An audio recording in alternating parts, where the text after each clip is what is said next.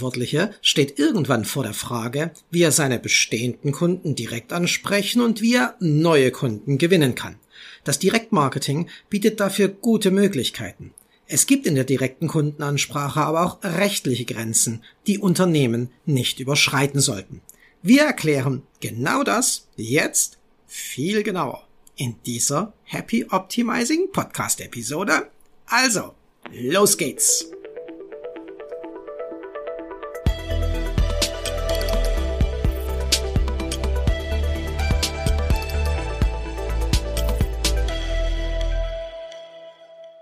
Briefpost, E-Mail, SMS und Fax. Dies sind die vier gängigsten Möglichkeiten, Kunden direkt anzuschreiben. Diese vier Direktmarketing-Kommunikationskanäle haben Vorteile und Nachteile. Für Marketingverantwortliche ist dabei besonders wichtig zu wissen, was ist erlaubt und was nicht. Beginnen wir mal bei etwas, das es schon sehr, sehr, sehr, sehr lange gibt, nämlich der klassischen Mailing-Aktion per Briefpost. Die Direktmarketing-Aktion per Post ist grundsätzlich erlaubt. Ob ein Brief, ein Flyer oder ein ganzer Katalog versendet werden soll, per Post kann man seine Botschaft sowohl an Bestandskunden als auch an Neukunden schicken. Ein Vorteil von Postsendungen, sie können sehr umfangreiche Informationen enthalten. So kann ein ganzes Portfolio an Flyern, Informationen und Angeboten beigefügt werden. Hinzu kommt als weiterer Vorteil die Haptik einer physisch per Post zugestellten Werbebotschaft. Wer hier auf Gestaltung und Design achtet, kann beim Empfänger einen Aha-Effekt auslösen. Man muss ja nur in den eigenen Briefkasten gucken. Da sind in der Zwischenzeit die meisten Dinge, die uns erreichen, Rechnungen. Wenn da dazwischen etwas Ungewöhnliches ist, so ein Brief in einem besonderen Format, in einem besonderen Umschlag, in einer besonderen Dicke, dann hat das ein erhöhtes Maß an Aufmerksamkeit, das man nicht unterschätzen sollte. Und diese Aufmerksamkeit, die sich dann auf diese Direktmarketing-Aktion, die ihn, den Empfänger per Post erreicht, geschickt auszunutzen, das ist ein riesiges Ding, das in der Zwischenzeit im Briefpost-Mailing ruht. Der Nachteil, Mailing-Aktionen per Post sind im Vergleich zu allen anderen Marketingaktivitäten pro Empfänger sehr teuer. Nicht nur die Gestaltung und der Druck der Werbematerialien sind aufwendig, auch die Verpackung, das Porto und die sonstigen Versandkosten, die man hinzukalkulieren muss, sind nicht zu unterschätzen. Vor allem der Papierpreis ist in den Jahren 2022, 2023 rasant gestiegen. Wir haben jährliche Inflationsraten in diesem Bereich um die 10, 15, phasenweise sogar 20 Prozent. Dennoch, ein Postversand ist eine super Möglichkeit, um Bestandskunden zu reaktivieren und einen neuen Kundenstamm aufzubauen. Gerade dann, wenn das Postmailing sehr hochwertig gestaltet ist. Wenn wir uns jetzt in den elektronischen Bereich der Kundenkommunikation begeben, also E-Mailings, SMS, Anruf, Fax, dann muss eines ganz klar gesagt werden. Egal ob Anruf, E-Mail, SMS, WhatsApp Messaging oder Fax, jede Form von Direktmarketing jenseits der klassischen Briefpost ist nur dann erlaubt, wenn der Kunde seine Einwilligung erteilt. Das bedeutet, dass der Empfänger entweder seine schriftliche Zustimmung gegeben oder online proaktiv ein entsprechendes Kästchen angeklickt hat. Für diese strikte Regel gibt es eine Ausnahme. Kunden, zu denen bereits eine Geschäftsbeziehung besteht, darf man auf diese Art und Weise anschreiben.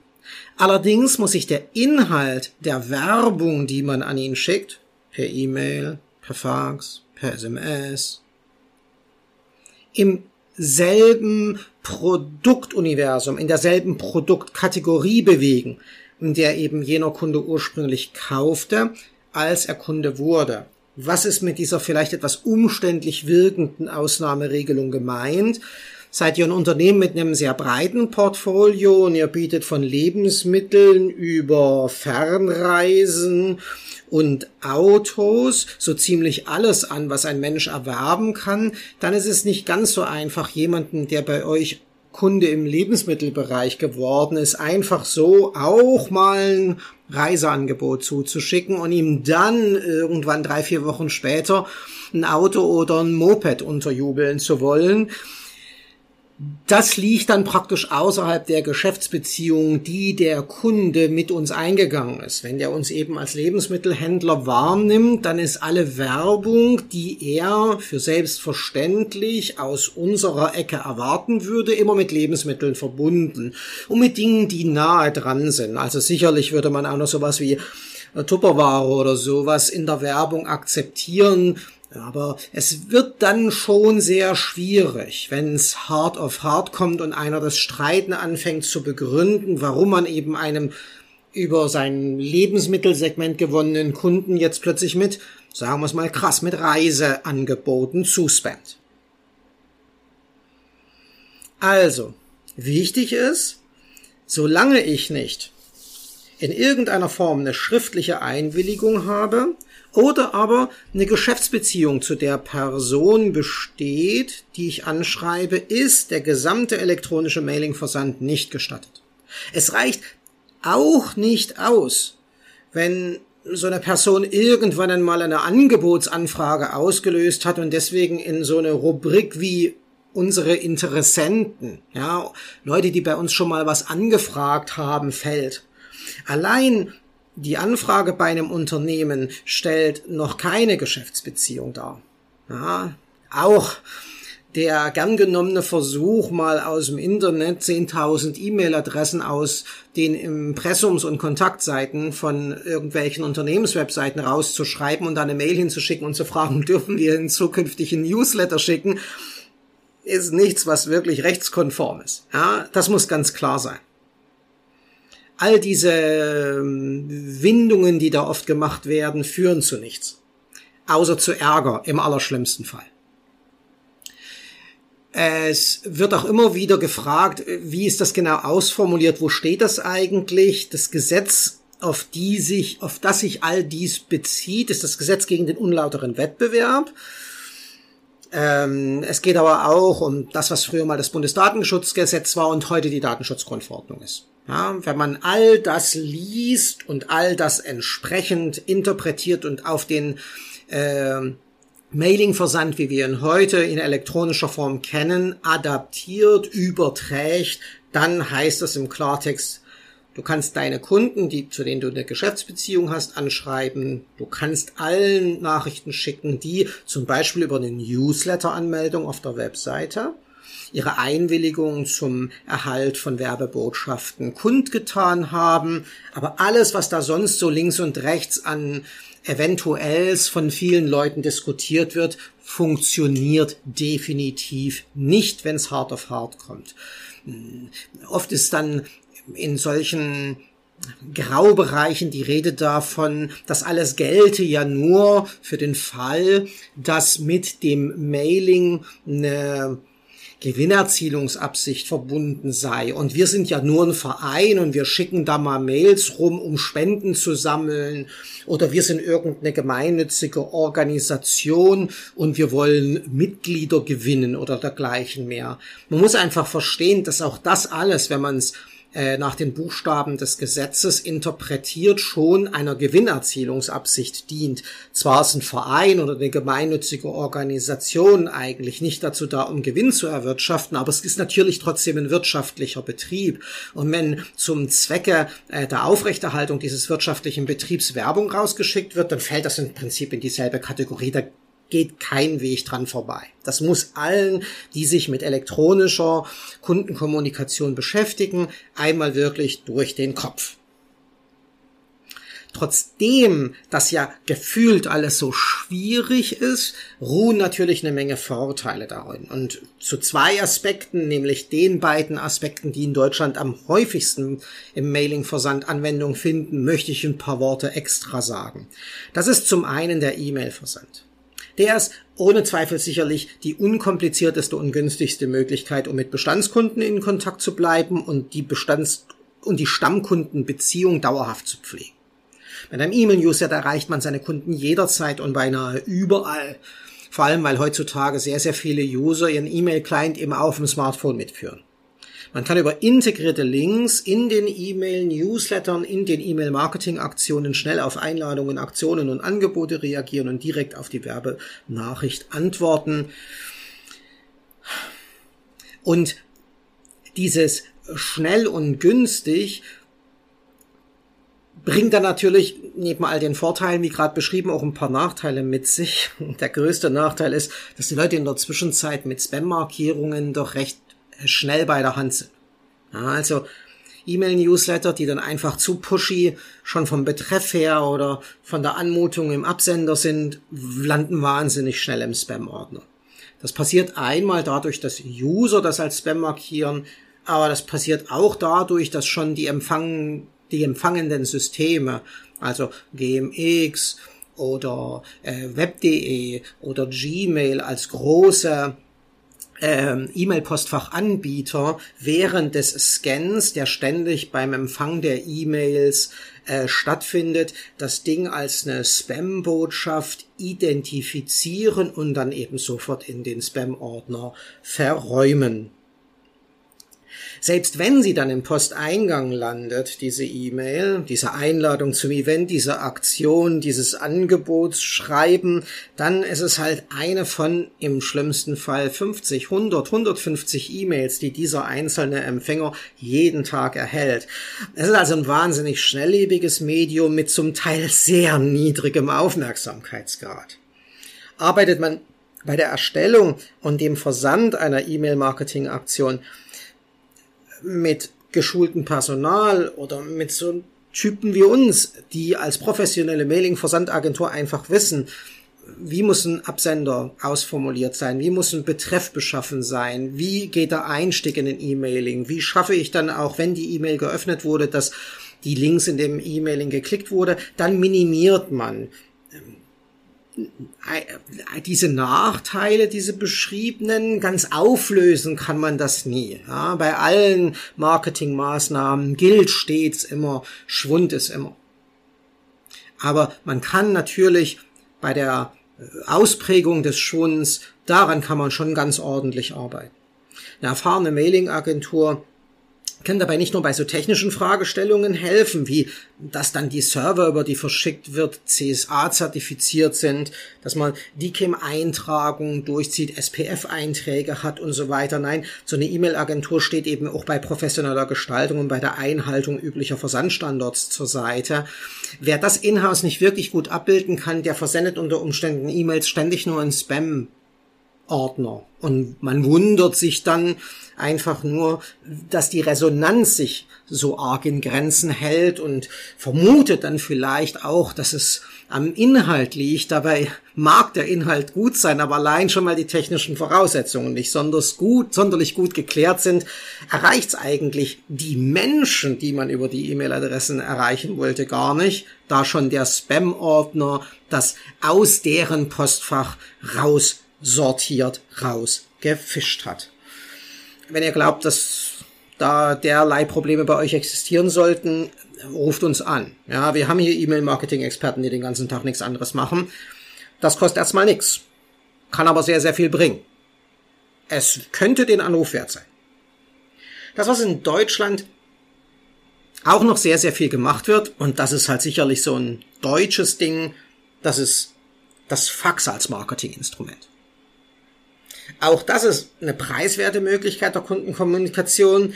Auch hier gilt, angeschrieben werden darf nur, wer sein Einverständnis gegeben hat oder schon Kunde des werbenden Unternehmens ist.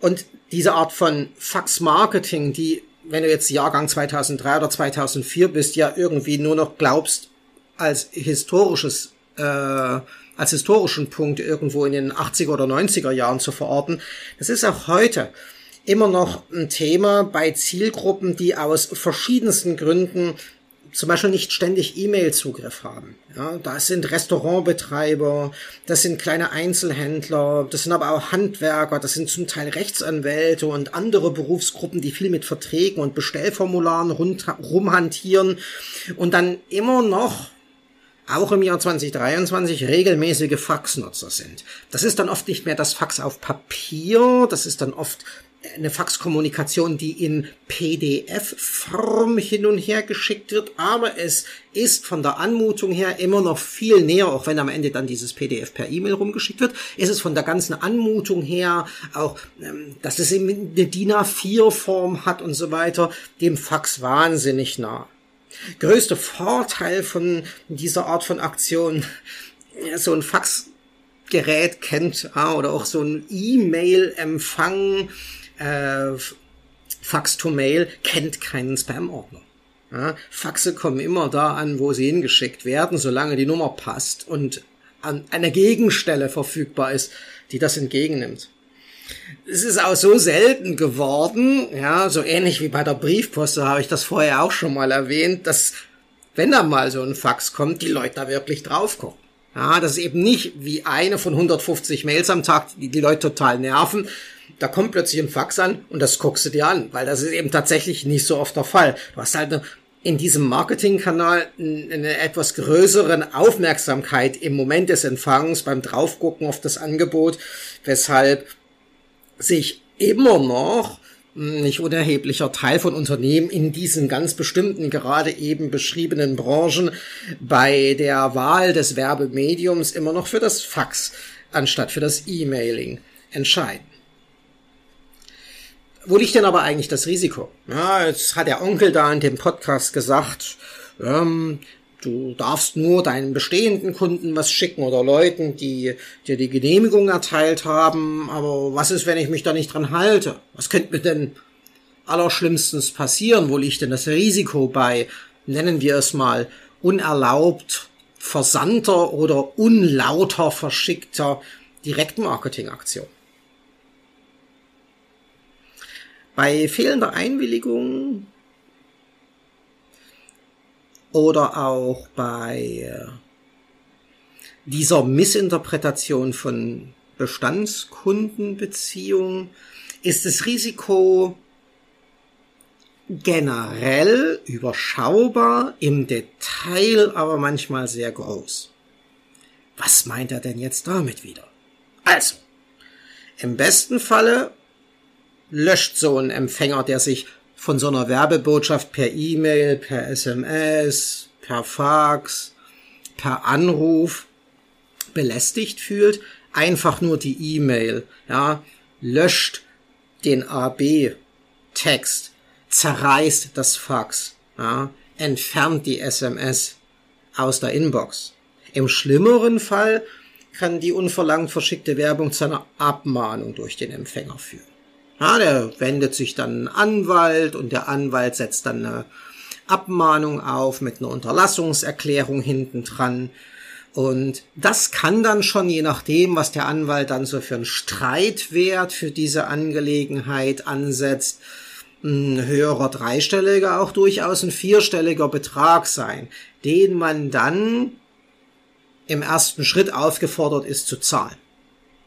Ob das dann unbedingt gezahlt werden muss, ist nochmal eine ganz andere Sache, aber das steht dann plötzlich im Raum, sollte so eine Abmahnung auf einen zukommen.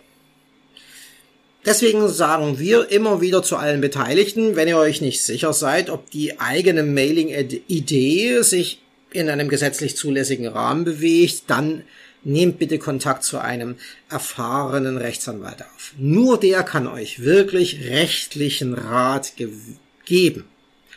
Ihr könnt dann immer noch was anderes tun, ja. Da ist ja immer noch das, Bet das, das unternehmerische Risiko, das jeder für sich selber bestimmen kann. Ich kenne Leute mit Kriegskasse für solche Sachen, ja. Das kann man für moralisch, für moralisch verwerflich finden, aber solche Taktiken, solche Strategien, solches Benehmen existiert. Und jeder muss für sich selber entscheiden. Für sein Unternehmen, für das Unternehmen, für das er arbeitet, für äh, das Unternehmen, für dessen Marketing er verantwortlich ist, wie er das dann im, wenn es hart auf hart kommt, im Detail denkt, äh, durchzuziehen oder dann eben auch zu lassen.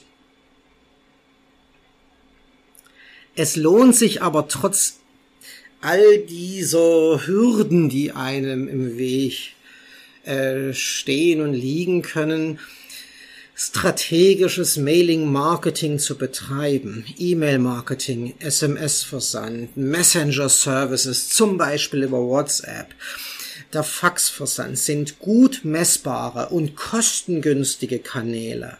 Die regelmäßige Bestandskundenansprache ist leicht über diese Kanäle zu organisieren und verspricht höhere Umwandlungsraten, als wir sie aus der Neukundenakquise gewohnt sind. Ja, kennt den alten Spruch, ja, es ist, man muss siebenmal häufiger einen Neukunden kontaktieren, um den umzuwandeln, als einen bestehenden Kunden zu einem erneuten Kauf, zu einer erneuten Angebotsanfrage zu in Anführungszeichen zu überreden.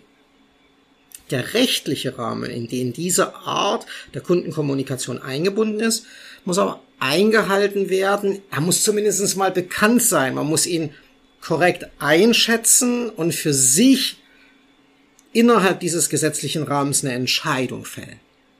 Wer da blauäugig rangeht, für den kann es, wenn es dumm läuft, empfindlich teuer werden. Okay, 20 Minuten ist eine gute Zeit.